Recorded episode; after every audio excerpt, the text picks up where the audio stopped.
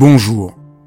Dans ces podcasts, j'invite des penseurs, des praticiens, des artistes, des femmes et des hommes dont le travail m'inspire, que j'aime et qui m'aident à vivre. Et j'ai eu envie de partager mes enthousiasmes avec vous. Dialogue parce que je crois à la vertu de l'écoute et au bonheur du partage. Dialogue parce qu'en un temps où tout devient un peu trop formaté et lyophilisé, j'ai voulu prendre le temps d'écouter des personnes qui ont consacré leur vie à penser, à créer, à faire. Dialogue pour permettre à mes invités de déployer leur engagement et leur conviction sans que leurs paroles soient coupées en petits morceaux. Dialogue pour pouvoir être transformé en les écoutant, transformé par une parole vraie. Et si l'on vous disait qu'il y a un traitement qui est en train de changer tout ce qu'on peut comprendre du traitement de la dépression, de l'angoisse et aussi euh, de la peur des gens en fin de vie, est-ce que vous ne seriez pas intéressé? Bonjour, je suis Fabrice Midal, bienvenue dans Dialogue. Aujourd'hui, je rencontre Stéphanie Chaillet qui va nous parler de l'incroyable enquête qu'elle a menée sur l'usage thérapeutique de substances qui sont encore pour l'instant interdites et qui pourraient changer la vie de millions de gens. Bonjour Stéphanie Chaillet, je suis très heureux de vous recevoir pour euh, parler de votre livre, Ces substances interdites pour l'instant qui guérissent. Vous êtes lancé dans une enquête euh, qui m'a beaucoup éclairé, qui m'a fait découvrir des choses auxquelles j'aurais jamais pensé, parce que euh, on, connaît encore très mal toutes les recherches qui sont en train d'avoir lieu dans le monde sur euh, l'usage euh, de ces substances interdites. Mais peut-être pour commencer, euh, puisque c'est comme cela que votre livre commence, comment vous vous êtes retrouvé, vous qui êtes, comme vous décrivez très bien, une cartésienne qui a absolument rien de barré, à prendre, c'était du LSD de, des champignons, des champignons, euh, des champignons psilocybine. Euh, oui, en effet, j'étais pas du tout euh, disposée, euh, prédisposée euh, à essayer. J'avais même si peur de ces substances que j'ai traversé toutes mes jeunes années sans, sans jamais essayer. Et puis, euh, en 2015, j'ai fait une enquête pour le magazine du Monde sur euh, la renaissance de cette médecine psychédélique, euh, et notamment une étude euh, de la NYU, qui est donc une, grande université euh, américaine, sur des malades du cancer qui étaient soit en, phase terminale de la maladie, soit en rémission, mais avec un risque important de rechute, et qui étaient donc très angoissés ou très déprimés par leur maladie. Et donc, j'ai interviewé ces, personnes qui euh, qui étaient euh, littéralement euh, éclairés de l'intérieur, enfin en tout cas qui m'ont beaucoup impressionné par leur sérénité. Et un an après, j'ai moi-même eu un diagnostic de cancer et donc je me suis dit, bah, je, veux euh, absolument faire la même expérience que ces gens, euh, dans l'espoir que euh, ça me sorte de, enfin que ça me, comment dire, ça représentait pour moi une possibilité de me sortir par le haut de l'épreuve du traitement. Voilà, donc c'est comme ça que j'ai fait mes premières expériences à l'issue de ma chimiothérapie. Alors comment ça s'est passé? Alors à l'époque, euh, j'étais très très peu renseignée, je ne connaissais pas du tout euh, euh, les, mille possibilités de, cérémonies, de, pratiques encadrées qui existent aux États-Unis. Donc j'étais un peu démunie, donc j'ai j'ai acheté des champignons. un dealer et je me suis fait guider, accompagner par des amis qui qui ont lu en fait euh, le guide des bonnes pratiques de l'Institut USONA. Donc l'Institut USONA, c'est l'un des deux laboratoires euh, qui sont en train de, développer euh, la, psilocybine comme médicament. Et ils ont publié un guide des bonnes pratiques pour les accompagnants. Et donc voilà, il a suffi, y il, y avait quand même une centaine de pages, mais armé de ce guide et de mes recherches, j'ai pu reconstituer à peu près les conditions du laboratoire à la maison.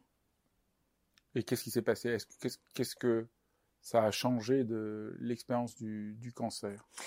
Alors, ça a changé énormément de choses. Moi, j'y allais pour, euh, comment dire, pour, euh, pour euh, à cause de la de la peur de la rechute, de la peur de mourir, de enfin voilà, j'avais j'ai eu un cancer à 45 ans, donc je m'attendais pas du tout à être à ce que la mort vienne me, me tirer par la manche euh, à cet âge-là. donc ça a été quand même assez traumatisant. Le le, le traitement est très très éprouvant. donc mon objectif, c'était euh, de, me débarrasser de, la peur de la rechute euh, à l'issue de ce traitement, parce que c'est vraiment l'épée de Damoclès qui pèse sur tous euh, les malades du cancer en rémission, c'est-à-dire est-ce que, le cancer va revenir Et ça m'a a complètement réglé ce problème dès la première prise, c'est-à-dire que vraiment j'ai été libérée de cette peur très rapidement.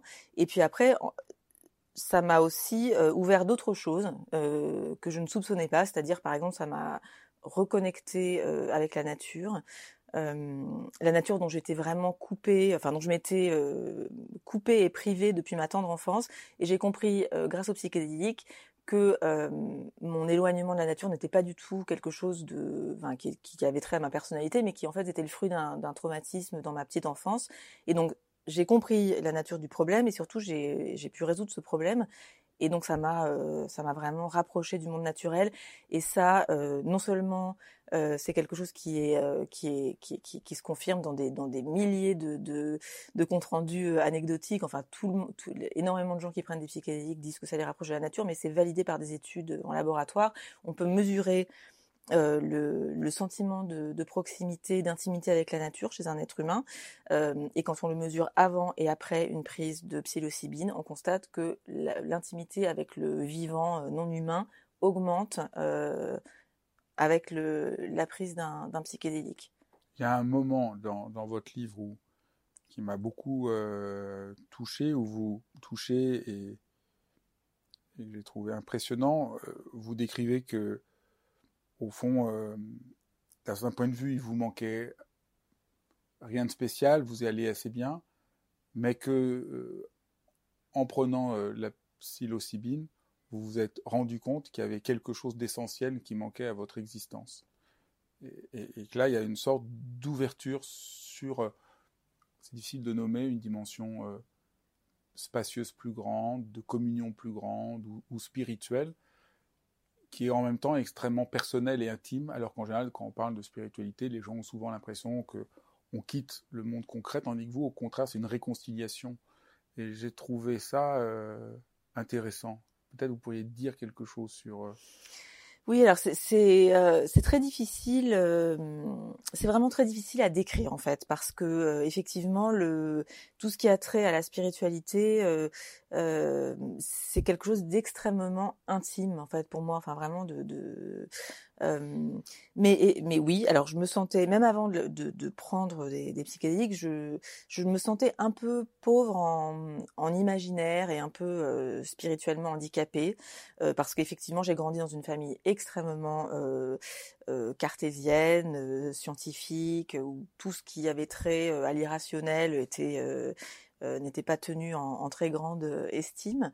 et oui, j'ai effectivement alors j'ai pas eu une expérience mystique comme celles qui sont décrites par certains des volontaires des essais cliniques j'ai pas, enfin, il y a des gens qui vraiment ont des expériences mystiques en bonne et due forme, enfin comme les grands mystiques de de de voilà, de, de l'histoire, ce qui n'a pas été mon cas, mais euh, j'ai quand même maintenant effectivement une, euh, c'est difficile à encore une fois à décrire, mais j'ai une plus grande une plus grande ouverture au mystère, on va dire, et ça ça améliore assez assez profondément euh, ma qualité de vie. Alors, vous avez, à partir de votre expérience, fait une grande enquête pour essayer de comprendre. Donc, il y a, euh, vous avez gardé quand même euh, l'aspect logique, essayer de comprendre. Et donc là, c'est un peu le côté passionnant du livre, c'est que on vous voit sur le terrain et on apprend beaucoup de choses. Mais avant d'entrer dans, dans, cette aventure, à partir de ce que vous avez appris, qu'est-ce qui explique que le fait de prendre euh, un champignon une fois puisse avoir un tel impact euh, vous libérer de la peur de la rechute, changer votre qualité de vie, vous permettre d'être moins séparé de la nature, comprendre certains traumatismes que vous avez vécus on se dit juste, c'est incroyable. C'est incroyable, bah oui, c'est incroyable. D'ailleurs, c'est pour ça que les, euh, essais cliniques ont des résultats aussi prometteurs. C'est pour ça que la FDA, qui est l'agence euh, du médicament, euh, a, accordé à cette molécule le statut de thérapie innovante. C'est parce que effectivement, l'efficacité est remarquable. En tout cas, dans les données dont on dispose actuellement, donc sur des, cohortes qui sont encore relativement petites, parce que euh, les, les, essais euh, thérapeutiques ont été réalisés sur des, sur des pour le moment des centaines de patients, on n'est pas encore euh, à l'échelle de, milliers de patients, euh, mais effectivement, une prise unique permet, dans les cas par exemple de détresse psychologique associée à un, un diagnostic de cancer, de euh, permet d'obtenir une rémission des symptômes dans 80% euh, des patients, ce qui est énorme, c'est inédit dans l'histoire de la psychiatrie. Il n'y a aucun médicament, il n'y a aucun outil pharmacologique qui permet d'avoir de tels résultats. Donc votre question c'était pourquoi Comment ça marche? Comment ça marche euh, les, les scientifiques ne sont pas complètement euh, n'ont pas encore de réponse très satisfaisante de ce point de vue-là parce que euh, il y a des pistes hein, donc on se dit que c'est peut-être l'expérience elle-même qui est thérapeutique, c'est-à-dire justement cette expérience mystique, cette reconnexion à des choses plus grandes que soi, euh, qui permet de, réévaluer ses priorités, euh, de, changer son regard sur le monde. Donc voilà, une expérience. Est-ce qu'on prescrit une expérience ou est-ce qu'on prescrit une molécule? D'autres disent que c'est l'effet euh, de la molécule dans le cerveau, que ça active certains réseaux neuronaux, que ça favorise la plasticité cérébrale, donc il y aurait peut-être une piste euh, euh, biologique, il y aurait une piste euh, plus phénoménologique. Donc, si on, peut creuser, parce que donc la piste phénoménologique, je trouve qu'il y a un exemple que vous donnez, qu'un des chercheurs qui m'a que je trouve éclairante, c'est il, explique que de la même manière qu'un traumatisme violent que quelqu'un peut vivre peut changer sa vie, il n'y a pas de raison que le contraire d'un traumatisme, une expérience vraiment profondément euh, euh, rassurante, réconfortante, euh, éclairante, ne puisse pas avoir un, un, impact. Donc ça, je trouve que c'est une idée forte qu'on peut, qu'on peut, disons, intellectuellement euh, comprendre. Absolument, c'est très un anti-traumatisme. C'est très parlant, c'est le contraire du traumatisme selon c'est exactement, c'est une expérience transformatrice mais au lieu, au lieu d'être transformatrice pour le pire, c'est-à-dire euh, elle l'est pour le pour le meilleur.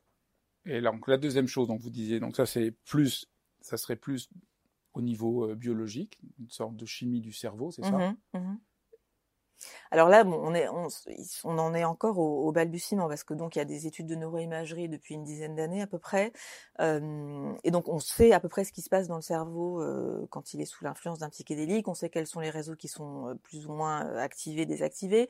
On sait que le réseau du mode par défaut, qui est qui est le faisceau de neurones qui se qui se qui s'active quand le quand le cerveau est au repos, c'est-à-dire quand il euh, quand il vagabonde, on va dire, euh, euh, dans des rêveries ou quand il pense à l'avenir ou au passé ou quand on pense à, à soi-même, enfin voilà, quand on n'est pas concentré sur une tâche spécifique, ce réseau-là est, est, on va dire, non pas désactivé, mais en tout cas, il est transformé. Très, il est très affaibli. Oui, parce qu'en fait, j'ai vu, mais en, en, cherchant un peu, c'est pas tellement, c'est plutôt qu'il est transformé parce qu'il reste là, parce qu'il y a quand même une forme d'imaginaire qui va dans tous les sens. Donc c'est juste une certaine mode du cerveau, du réseau par défaut, celui du, du euh, ressassement. De la rumination. Qui, rumination mmh. qui tourne autour de moi, et qui, qui, qui, qui, qui se désactive et il continue de, de, de, jouer, mais plus en liberté, on pourrait dire. Voilà, le, donc le réseau du mode par défaut qui est euh, qu'on pourrait décrire comme l'adresse de, de l'ego ou du moi. Enfin, c'est vraiment le, le c'est le siège de, de l'identité et de, enfin, ce qu'on appelle le, ce que certains appellent le propre de l'homme, c'est-à-dire cette capacité justement à se projeter dans l'avenir, dans le passé, à s'absenter du présent en fait. Voilà. Donc ça, ça prend vraiment un, un sacré coup dans l'aile. Euh, c'est d'ailleurs le cas aussi euh, chez les méditants euh, très avancés. Enfin, il y a eu des études d'imagerie sur les sur les gens qui font de la méditation et le, le réseau du mode par défaut est également euh, déstabilisé par le par par la méditation.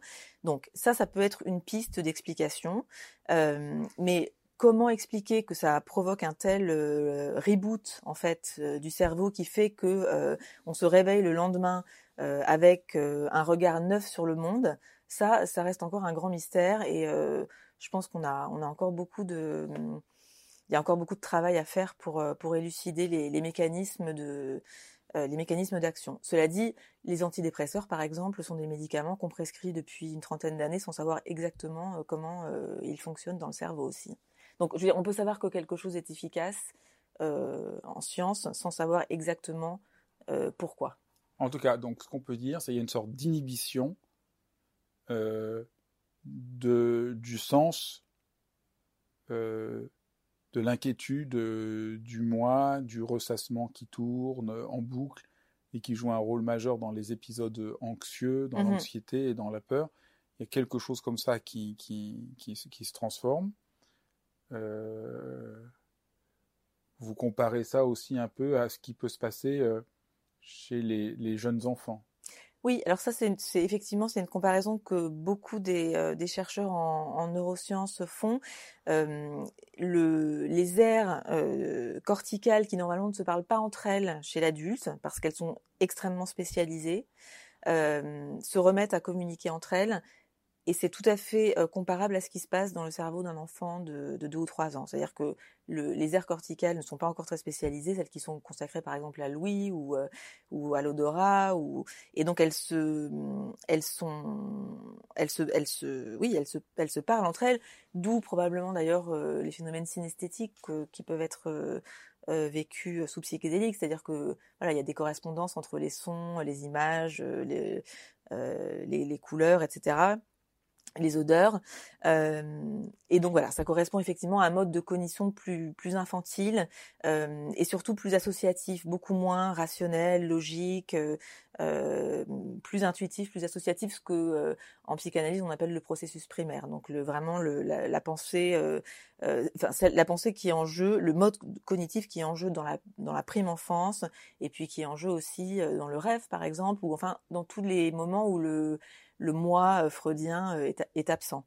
Moi, ça m'intéresse évidemment au plus haut point, puisque je ne cesse de m'inquiéter de l'obsession de l'occidental actuel d'être tout dans une sorte de pleine conscience mmh complète. C'est ça que j'ai autant critique sur euh, la méditation de pleine conscience qui me semble infernale, mmh puisque l'idée d'être dans la pleine conscience tout le temps, moi, l'expérience que j'ai pu découvrir dans la méditation, c'est que dès qu'on lâche la conscience, on retrouve une dimension de présence au monde beaucoup plus ouverte et libre. Mhm. Donc ça m'intéressait dans les entretiens. J'avais fait un entretien avec Corinne Sombrin sur la transe parce que je trouvais que c'était un état qui permettait de se relier à cette dimension fondamentale. Mhm. J'ai interrogé aussi euh, des hypnothérapeutes parce que l'hypnose aussi nous ouvre à cette dimension fondamentale de guérison.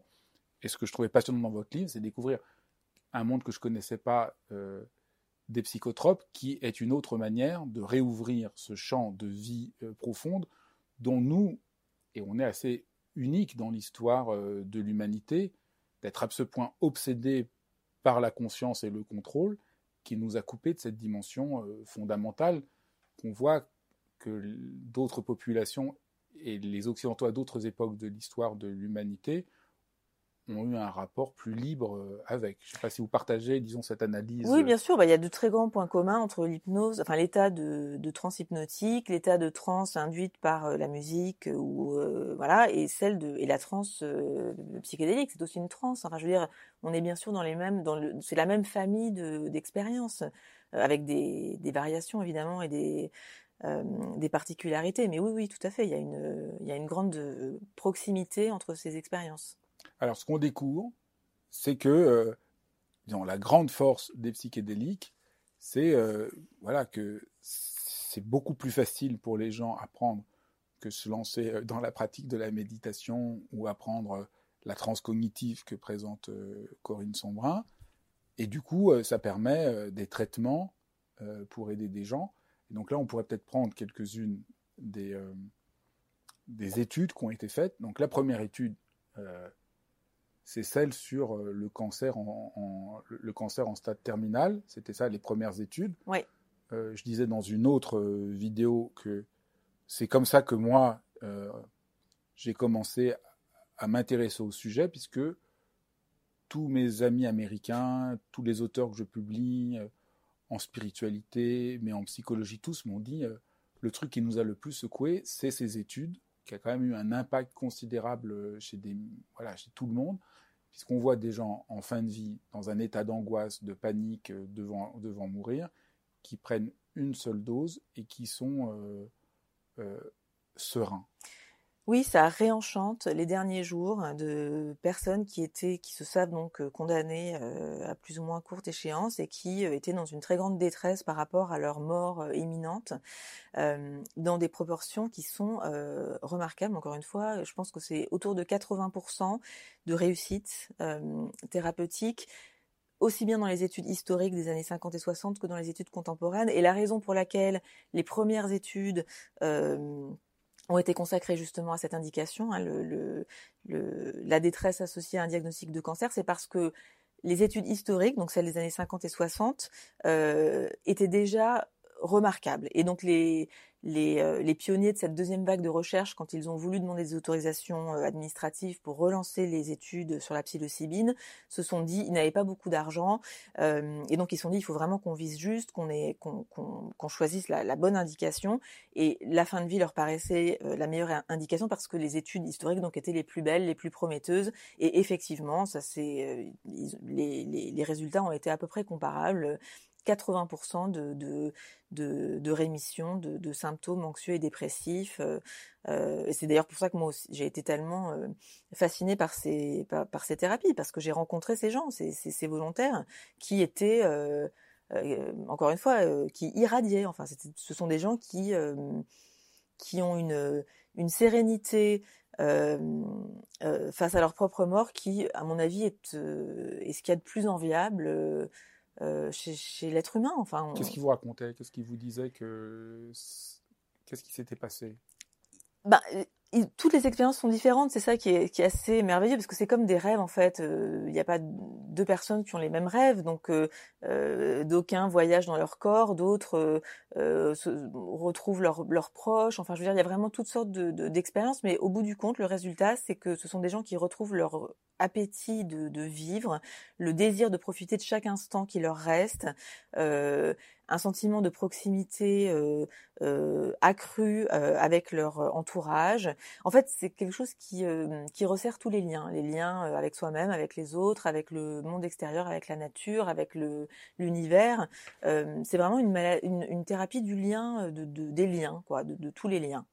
Peut-être que le, grand changement entre les études des années 50 et 60 et ce qui a lieu aujourd'hui, vous en parlez quand vous avez décrit votre propre expérience, c'est que euh, on a beaucoup mieux compris que le cadre dans lequel on prenait la substance était presque aussi importante, enfin était, était, était très importante. Ça conditionnait l'impact que ça avait.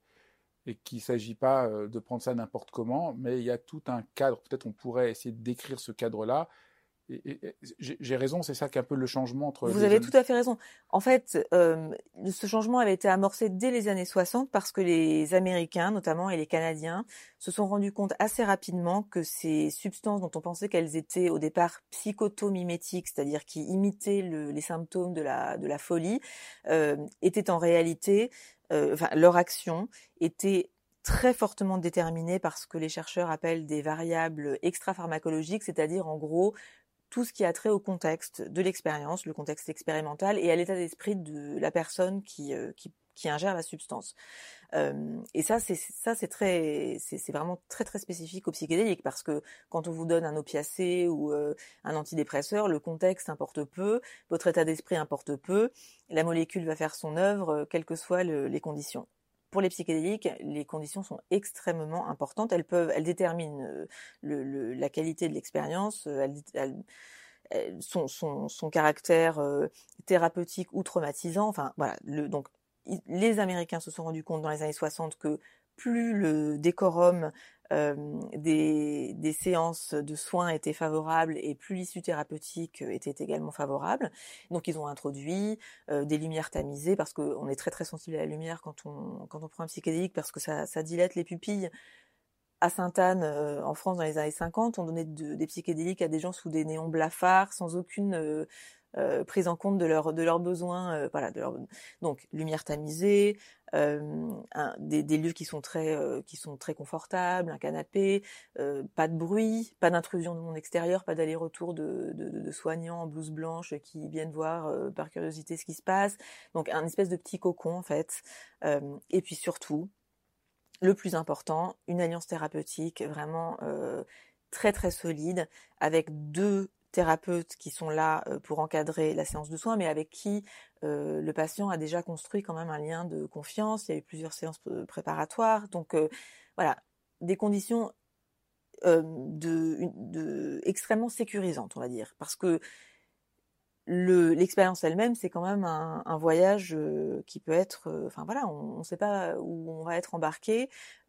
C'est assez comparable au rêve, encore une fois. Je crois que c'était Jean Cocteau qui disait que le sommeil n'est pas un lieu sûr et le voyage psychédélique n'est pas non plus un lieu sûr. On est embarqué par son inconscient dans des territoires euh, où on, voilà, on ne sait pas forcément où on va se retrouver. Donc le, le fait d'être d'être bien entouré euh, par ce petit cocon, euh, à la fois un cocon physique et, et psychologique, est, est, essentiel pour le pour l'expérience. Donc évidemment, on comprend. Enfin, ce que j'ai compris en lisant votre livre, c'est c'est évidemment pas la même chose de prendre un psychédélique euh, pour euh, vivre un trip euh, en écoutant de la musique rock et en voulant se défoncer que de le faire dans un cadre thérapeutique pour essayer de vivre une expérience qui a qu'on espère avoir une vertu thérapeutique. Donc ça, c'est vraiment, je crois que c'est peut-être la chose la plus étonnante pour les gens qui connaissent qui connaissent pas. Enfin, il y a plein de choses qui sont étonnantes. Ça, c'est une chose qui est étonnante. L'autre chose qui est très étonnante, c'est ce que vous montrez que c'est bizarre d'appeler ça une drogue. Peut-être on pourrait euh, alors moi déjà j'ai un problème avec le mot drogue euh, qui dans la langue française n'a pas de définition euh, consensuelle. C'est-à-dire qu'il n'y a pas deux personnes qui donnent la même définition du mot drogue. On ne sait pas si c'est la toxicité qui fait la drogue, on ne sait pas si c'est l'illégalité qui fait la drogue, on ne sait pas si c'est le potentiel d'abus qui fait la drogue. le mot ne veut rien dire. En gros, il ne sert qu'à une seule chose. En français, c'est à stigmatiser. Donc moi, je, je, je, me refuse absolument à employer ce, ce, ce terme. J'emploie le terme de psychotrope, qui est euh, une, voilà, une définition indiscutable pour tous, qui, tous les agents du système nerveux central. Euh, parmi pas de, parce qu'une des choses les plus étonnantes, c'est qu'il n'y a pas de dépendance.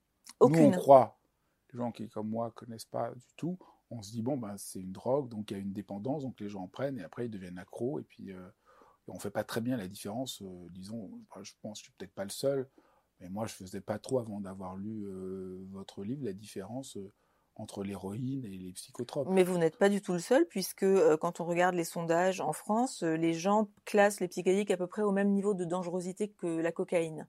Donc, alors que c'est objectivement, ce sont objectivement les, les substances psychotropes les moins dangereuses, les plus, euh, les moins toxiques, les plus inoffensives pour l'être humain. Et je parle de toutes substances confondues, y compris les substances qui sont légales. Donc, si on prend les 20 substances euh, psychoactives les plus consommées, les psychédéliques vont fermer le classement selon absolument tous les critères de, de, Donc, il y a moins de dangerosité que l'alcool, que le tabac. Il y a moins de dégâts sur la santé que donc ça, c'est assez surprenant. Alors, il y a, ce qui ne veut pas dire qu'il n'y a pas de danger, mais les dangers ne sont pas du tout d'ordre physiologique. Ce sont des dangers plus d'ordre comportemental, c'est-à-dire qu'effectivement, on peut, sous emprise, euh, avoir des comportements imprudents. Donc, il serait euh, tout à fait euh, dangereux, par exemple, de prendre un psychédélique et d'aller se promener au bord d'une falaise ou de conduire une voiture. Voilà, ça, c'est sûr que le jugement est altéré, les perceptions sont altérées, donc on a besoin d'être dans un cadre sécurisé pour ne pas faire de bêtises. Voilà, ça, oui, on peut effectivement avoir des comportements imprudents sous emprise. C'est pour ça qu'il faut le prendre dans ce, dans ce cadre thérapeutique, accompagné toujours de, accompagné de, de gens qui sont formés à, à, vous accompagner et qui sachent ce qu'il faut faire. Oui. Ça c'est quand même. Donc, ça, une fois cette précaution d'usage respectée, euh, il n'y a aucune, aucun danger euh, pour l'être humain. Aucun. Alors, donc on a, on, reprenons le, le fil, donc on a vu l'impact très important pour euh, le cancer, le cancer en fin, en, les gens en fin de vie, -hmm. que ça les apaisait. L'autre point euh, très très impressionnant, c'est la dépression et, l'angoisse. Et là, là vous parlez de ce que dit Thomas Insel, je ne sais pas comment on prononce. Oui, comme ça. Peut-être vous pourriez, parce que là, c'est, on n'en revient pas. Donc Thomas Sinsel, c'était le, directeur du, de l'Institut national de la, de la santé mentale aux États-Unis, qui est le, le principal, la le principal organisme de, public de recherche sur la santé mentale.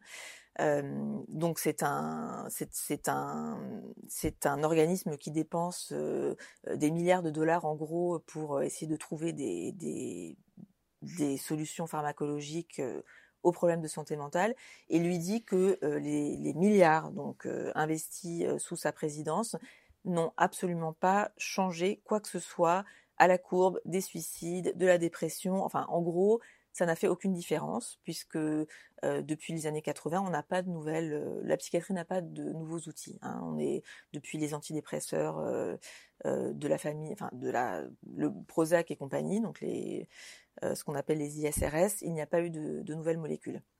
Et donc lui euh, fonde énormément d'espoir dans les thérapies psychédéliques parce que justement c'est enfin euh, l'espoir d'avoir une nouvelle, un nouvel outil dans la boîte à outils, quelque chose qui qui peut qui, qui, qui, peut aider avec le avec la dépression. La dépression qui est la, la première cause mondiale d'incapacité désormais. C'est impressionnant. Mm. Parce que, donc il y a un problème, on n'arrive pas à alléger en plus, vous décrivez très bien que il fait le, la comparaison avec les autres maladies où on progresse. Mhm. Les AVC, les maladies cardiaques. On a mhm. des progrès. Euh, et là, ça fait plus de 40 ans qu'il n'y a aucun progrès. Aucun. Que ça, que ça même qu'il y a une aggravation. Mhm.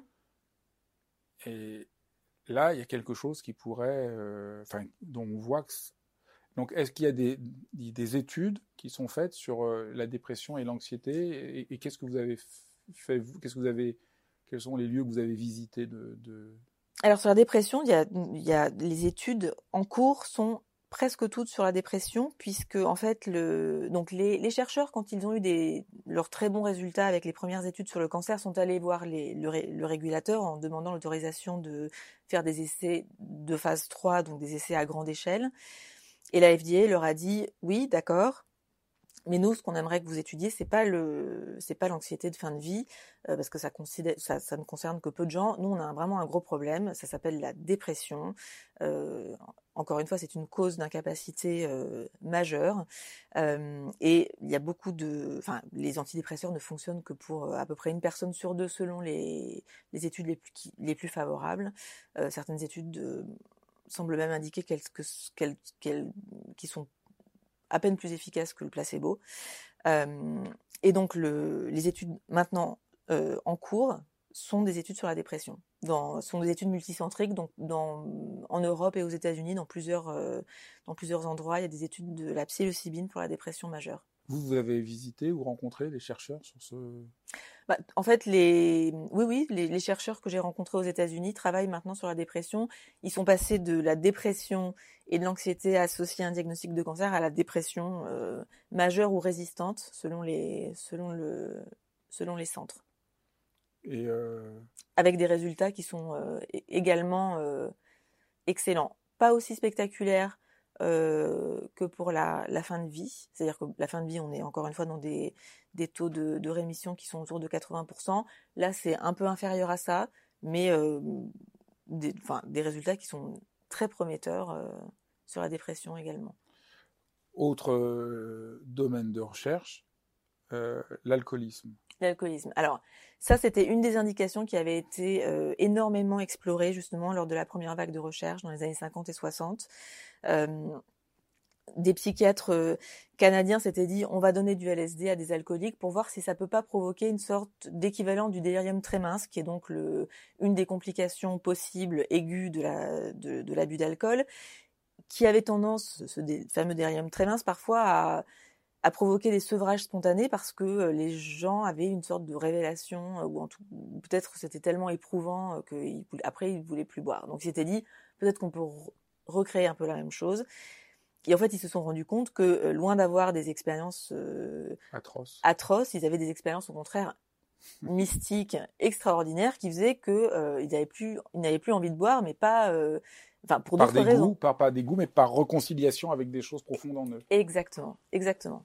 Et ça avait été très efficace. Enfin, je veux dire, il y a des milliers et des milliers d'alcooliques qui ont été soignés au LSD dans les années 50 et 60, euh, avec des résultats euh, vraiment euh, très très bons.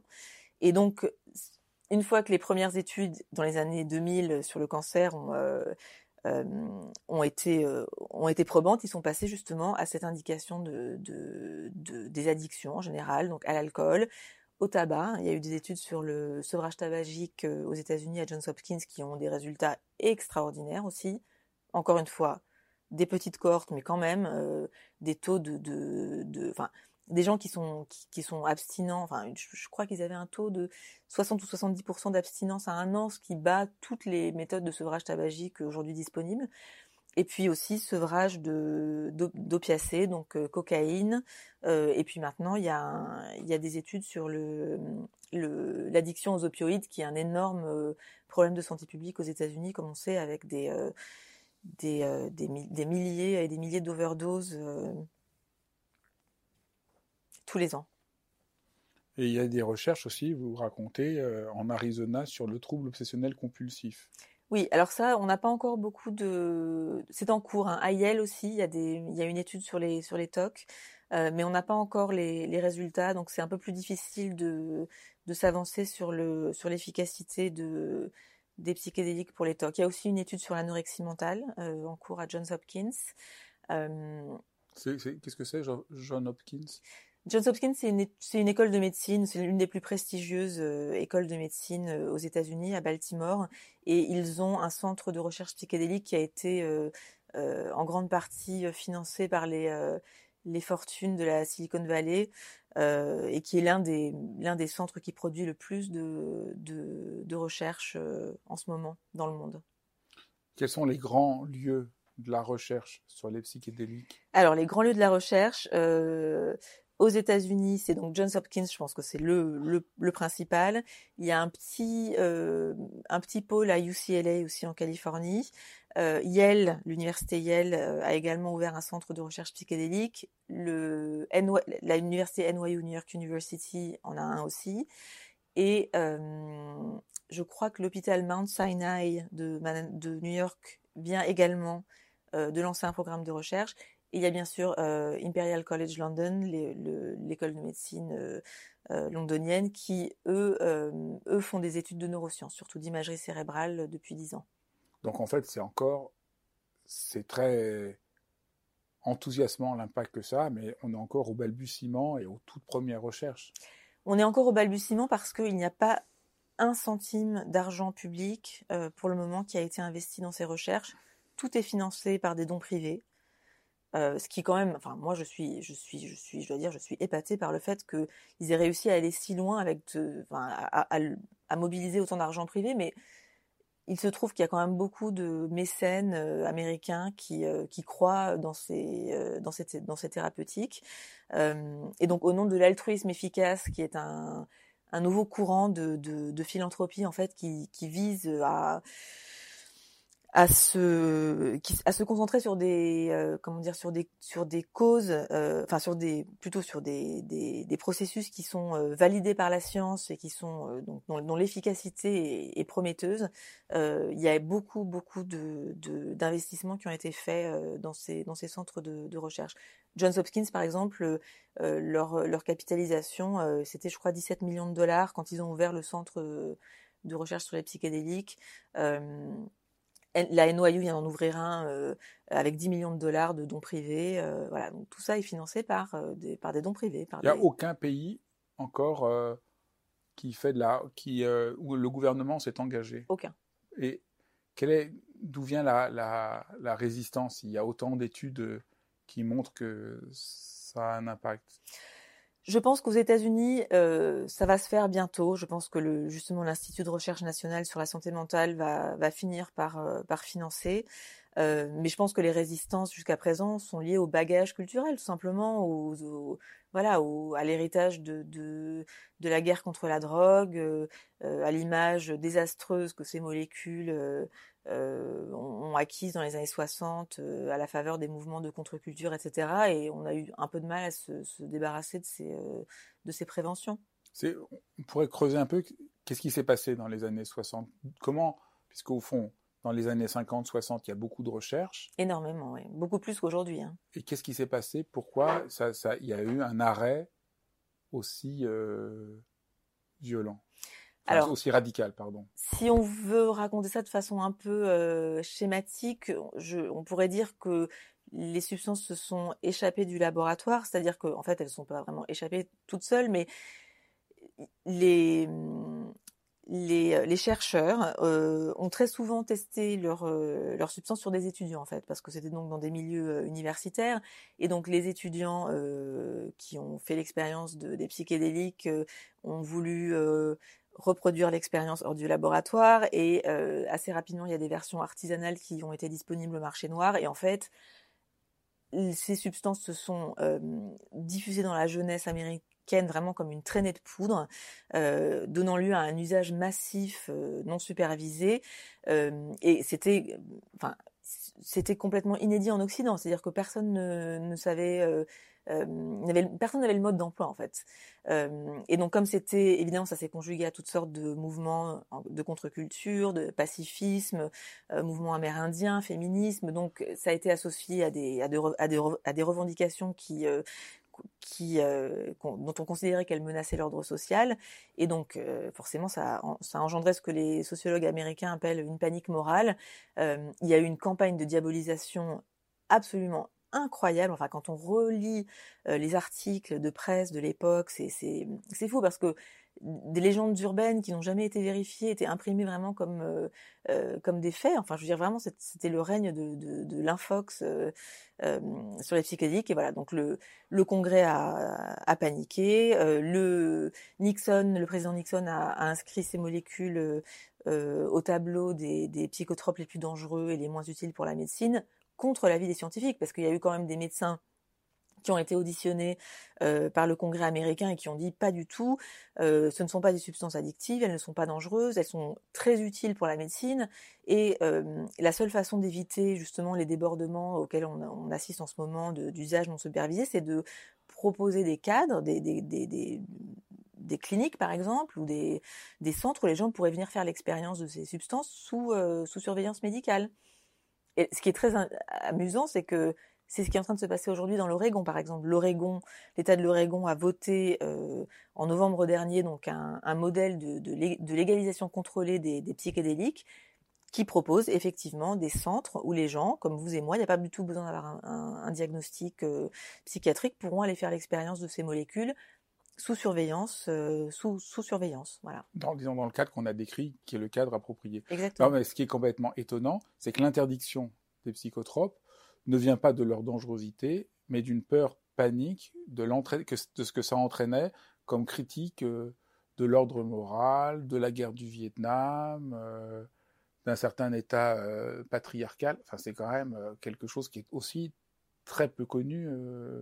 Euh, oui, on accusait le LSD de fabriquer des déserteurs alors que l'armée américaine était en, enfin, essayait de mobiliser pour la guerre du Vietnam. Enfin, vraiment, c'était. En même euh, temps, c'est pas si mal. Si les gens qui ont pris du LSD n'avaient pas envie d'aller faire la guerre du Vietnam, on peut plutôt s'en réjouir. Ah non, ils n'avaient pas du tout envie de faire la guerre du Vietnam. Ils avaient envie de se promener nus, de vivre en harmonie avec euh, les schémas migratoires, les, les, la lune, les saisons. Enfin, le, le, le mouvement hippie euh, aux États-Unis, c'est un mouvement. Euh, on est très loin, par exemple, de mai 68, hein, qui était un mouvement très politique. Euh, euh les hippies n'étaient pas tellement intéressés par la politique. C'était pas des gens qui lançaient des pavés. Qui, c'était des gens qui étaient vraiment, euh, enfin, qui avaient des conversations avec des arbres, qui essayaient de sauver des baleines.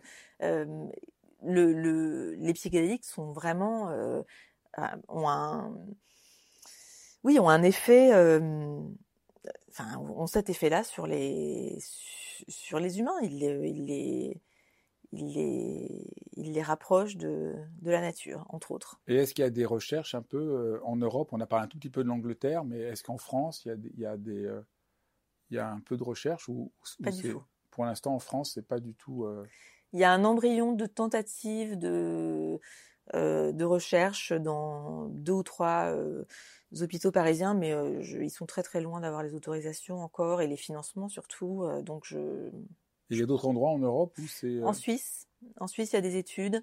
je pense que la Suisse et l'Angleterre sont les deux pays européens qui ont le, qui ont le, qui ont le plus de, de travaux contemporains.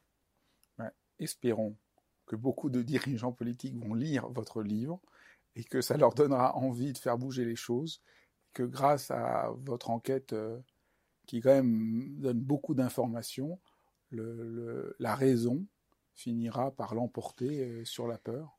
J'ai envie de dire que c'est un peu mal parti si, euh, si on écoute notre président qui vient euh, de dire que les stupes, les stupes ont besoin d'un coup de frein et non pas d'un coup de pouce. Donc il y a encore cette manie française de mettre dans le même sac tout ce qui est substance illégale sans faire vraiment la différence entre ce qui pourrait être utile et ce qui ne l'est pas. Euh, la France a vraiment les politiques les plus répressives de l'Europe euh, en matière de, stupéfiants. Vous avez une idée pourquoi? C'est très complexe. Il y a beaucoup de raisons. Enfin, non, je, préfère ne pas me prononcer sur ce sur cette question-là spécifique du rapport des Français aux drogues parce que c'est très compliqué. Je je, je, sors mon joker là-dessus. je, non, je peux par contre parler plus facilement du, de la raison pour laquelle on a une méfiance par rapport aux psychédéliques en, en, particulier. Donc la France, la France, euh, euh, je pense, est, a du retard, euh, un retard. Euh, enfin, que moi j'appelle l'exception française. Euh, Parce que c'est juste, excusez-moi de vous couper, mais ça a joué un rôle vraiment important en France. Il y a plein de penseurs importants. Bon, évidemment, on pense au premier chef à Michaud, on sait qu'il y a eu des recherches à Sainte-Anne. C'est étonnant. Euh, il y avait vraiment un intérêt. Euh, la France donc ça n'a pas toujours été le cas, euh, cette fermeture. Il y avait un intérêt assez fort. Effectivement, le, hum, les premières études cliniques de la psilocybine ont, été menées à l'hôpital Sainte-Anne à Paris en 58.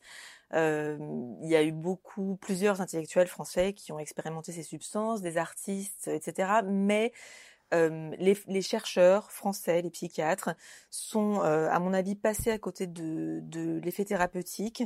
Euh, ils se sont intéressés à ces substances parce qu'ils pensaient qu'elles les aideraient à comprendre les bases biologiques de la maladie mentale, ce qui s'est révélé une fausse piste ici comme aux États-Unis. Mais les Américains, eux, euh, ont vu que euh, ces substances étaient, étaient thérapeutiques et donc. Euh, Parce que c'était quoi la croyance qu'on avait qui n'a pas fonctionné? La croyance c'était que c'était une euh, qu'elle provoquait chez le chez l'être humain des psychoses expérimentales en fait et que ah. si un si une substance comme le LSD pouvait en très petite quantité provoquer des folies des folies expérimentales, ça voulait dire que peut-être il y avait dans l'organisme que l'organisme humain euh, lui-même pouvait sécréter ce genre de des substances qui étaient invisibles euh, à l'œil nu, euh, mais qui donc pouvaient provoquer peut-être des, des, des, des, compensations psychotiques ou des choses comme ça. Donc on pensait que grâce à la grâce à ces substances, on vivait des formes de psychose en miniature. Exactement. C'est intéressant parce que c'est le même la même chose que raconte Corinne Sombrin. Au début, dans les premières recherches, ils lui ont dit qu'elle était qu'elle était en train de faire des psychoses. Elle ne les aimait pas du tout et ils ont mis beaucoup de temps à changer leur fusil d'épaule et se rendre compte qu'elle n'était pas en train de vivre une psychose, mais quelque chose qu'ils avaient du mal à comprendre. Donc il y a vraiment un problème ici. C'est intéressant parce qu'on voit bien que donc on a buté en, en France sur, au fond, euh, un mauvais paradigme de compréhension de, de, de l'impact de, des... Exactement. On est resté fixé sur ce paradigme psychotomimétique, hein, c'était le mot qui était euh, qui était employé à l'époque pour les décrire, alors que les Américains, qui sont partis avec le même paradigme, ont changé de paradigme et sont passés de la de la thérapie de de de de, la l'hypothèse psychotomimétique à l'hypothèse psychédélique, psychédélique qui veut dire révélateur de l'âme, de l'inconscient. Et donc ils ont compris qu'en fait, au lieu de oui, au lieu de provoquer des, des épisodes de, folie expérimentale, c'était des, substances qui, au contraire, euh, euh, faisaient remonter à la surface toutes sortes de, matériaux euh, inconscients qui, n'étaient pas accessibles dans le courant de la vie ordinaire, mais qui le devenaient sous l'influence de la, de la molécule. Quand on entend tout ça, on se dit, mais c'est fou l'ignorance, parce que quand on connaît toute l'histoire de la pensée, ce que déjà décrit Platon sur la, folie saine et tout ça, on se dit c'est étonnant que le cadre de pensée est aussi restreint par rapport à, enfin, même à une expérience humaine euh, fondamentale, que des expériences d'ouverture, de plénitude, de, ce qu'on appelait le sentiment océanique et tout ça, euh, la compréhension de la mystique euh, sauvage que propose Michel Hulin. Enfin, il y a tout un cadre, ce que dit Bergson. Enfin, on, est, il y a quelque chose quand même, pour moi qui suis philosophe, on n'en revient pas, disons, de, de l'ignorance, de l'ignorance et même c'est même pas seulement de l'ignorance, c'est de l'irrationalité de la compréhension de, de, l'être humain, de, ce monde-là. Ça, m'étonne énormément que. Bah parce que tout le monde n'y a pas accès. Vous parlez du sentiment océanique, c'était un, c'est une expression qui a été employée par Freud, mais qu'il avait, qu'il avait emprunté à, Romain Roland, qui lui était un véritable mystique, et Freud n'avait pas du tout accès à cet état. Il le décrivait oui, de manière euh, critique, mais, mais, disons, ce qui est étonnant, c'est que voilà, c'est quand même, c'est quand même un État euh, qui est quand même très bien exploré, documenté dans l'histoire de l'Occident, qui, qui est pas quelque chose de bizarre, qui a jamais eu lieu. C'est pas un truc, euh, voilà. C'est pas en plus ce qui est intéressant, c'est que on n'a pas l'impression que les psychotropes font vivre une expérience qui est hors du champ d'une expérience humaine il y a plein d'autres êtres humains qui l'ont vécu. On a parlé de la méditation, on a parlé de l'hypnose. Enfin, on se rend compte que dans l'histoire de l'humanité, je dis, je parlais de Freud, je parlais de Bergson, qui réfléchit beaucoup à ces questions-là. je veux dire, des philosophes parmi les plus grands philosophes de l'histoire. André Comte-Sponville on, Je ne sais pas si André Comte-Sponville est un des plus grands philosophes. Non, mais c'est un, un, philosophe et il a, euh, il a consacré un chapitre de son livre sur le sur l'athéisme, l'esprit de l'athéisme, au, mysticisme séculier, euh, lui a une expérience mystique spontanée dans, à l'occasion d'une promenade en forêt. le contact avec la nature ou avec l'art aussi. je parlais de Michel, oui, je parlais de Michel Hulin. Et donc vraiment, on, est, euh, on est vraiment étonné. On est étonné que cette expérience, voilà, il y a quand même plein de gens qui ont vécu une expérience euh, artistique, une expérience poétique, une expérience musicale. Et au fond, si je comprends bien, l'expérience des psychotropes a beaucoup a beaucoup à voir avec ces expériences-là. Mmh. Elle est peut-être plus intensifiée et puis dans un certain cadre. Mais, mais donc on est, on est déconcerté euh, qu'elle a été pensée. Euh, j'ai oublié le mot très beau que vous avez employé. Euh, comment vous avez dit Psychotomimétique. Oui, ça fait très. Et donc ça, je trouve ça étonnant. Après, la dernière chose dont je voulais parler, c'est beaucoup disent que si on est freiné sur l'exploration des psychotropes, c'est que c'est difficile euh, d'en faire des médicaments pour euh, l'industrie pharmaceutique. Elle va pouvoir vendre et qu'il y a une résistance aussi parce qu'il n'y a pas beaucoup d'argent à faire. En plus, ça guérirait les gens en une ou deux séances et puis qu'au fond, euh, les champignons, ça pousse tout seul. Et donc là, il y a, on ne peut pas breveter. Et donc peut-être que c'est une sorte de résistance du capitalisme pharmaceutique financier qui empêche ça explique effectivement les résistances initiales, euh, enfin la, la, raison pour laquelle il a été aussi difficile pour ces chercheurs de, de relancer les études euh, et la raison pour laquelle ils ont dû aller frapper à la porte des, des, des, des manias de la, de la Silicon Valley pour avoir de l'argent parce qu'en effet nul, nul euh, labo pharmaceutique ne voulait euh, euh, investir dans des recherches sur des molécules qui en effet étaient dans le domaine public et puis surtout qui allaient qui étaient enfin, qui était à l'opposé de leur modèle, parce que le modèle de l'industrie pharmaceutique, c'est la dose euh, quotidienne, et là, on parle de dose unique, donc effectivement, euh, voilà. Cela dit, euh, le capitalisme a quand même réussi à, à s'y intéresser, hein, puisque maintenant euh, il y a un laboratoire, donc deux laboratoires sont lancés dans, ces, études cliniques. L'un, euh, c'est un laboratoire à but non lucratif, Institut USONA, et l'autre qui s'appelle Compass Pathways, c'est c'est un laboratoire privé britannique qui a été introduit en bourse l'année dernière dont l'action a doublé euh, depuis, euh, qui aujourd'hui, euh, dont, la capitalisation dépasse aujourd'hui, je crois, un milliard de dollars. Et eux, ce qu'ils espèrent breveter, ce n'est donc pas la molécule, la psilocybine elle-même, puisque voilà, tout le monde peut la synthétiser. Elle n'est pas, ça n'est pas, elle ne peut pas faire l'objet d'un brevet, mais c'est toute une méthode, c'est-à-dire la substance, mais aussi la thérapie qui va avec, la formation des thérapeutes. Donc en fait, c'est un, nouveau modèle économique qui, qui, qui, qui inclut non seulement la molécule, mais aussi tout l'accompagnement et le savoir-faire qui va avec, parce que comme on l'a dit, c'est une molécule qui ne peut pas être donnée sans un accompagnement très spécifique et il faut des gens qui sont formés. Donc voilà, eux, leur euh, skill brevet, c'est ça, c'est le, c'est tout le package, c'est le la molécule avec le l'accompagnement, le, le, protocole, toute la. Ce qu'on, ce comprend quand même aussi, c'est qu'une résistance qui, qui se comprend, c'est que c'est un modèle qui n'a plus rien à voir avec ce qu'on a, puisqu'on n'est plus dans, on prend une dose tous les jours, mais on n'en prend qu'une une fois. Mais par contre, vous êtes accompagné euh, pendant de très nombreuses heures. Ça dure combien? Entre 5 et 7 heures, c'est ça? Donc ça dure entre 5 et 7 heures. Donc c'est évidemment toute une autre économie euh, à, prendre en compte. C'est toute donc une autre économie. Ça, demande un changement de, paradigme du soin. Oui, c'est très coûteux. En fait, c'est très coûteux. C'est pour ça que ces études sont très chères et qu'elles ont été très difficiles à financer parce que ça demande beaucoup de moyens. Ça demande de mettre les, en fait, de déployer les grands moyens mais comme c'est efficace à très long terme, il y a des études de suivi qui montrent que le, une persistance de l'effet thérapeutique quatre ans après, euh, après la prise. Donc euh, ça, voilà, ça demande d'investir beaucoup euh, au départ, mais après avec des, des effets qui sont, qui sont durables à très long terme. écoutez, merci beaucoup. Et là, je peux dire, j'espère que beaucoup de gens vont lire votre livre. Ça va donner des idées à beaucoup de dirigeants à beaucoup de, de, de, gens qui vont s'investir dedans, peut-être des dirigeants politiques, et que peut-être grâce à votre livre, les gens euh, vont devenir un peu plus rationnels, puisque là, on a l'impression en lisant votre livre que les irrationnels ne sont pas là où on croyait, mais ils sont de l'autre côté. Je suis bien d'accord.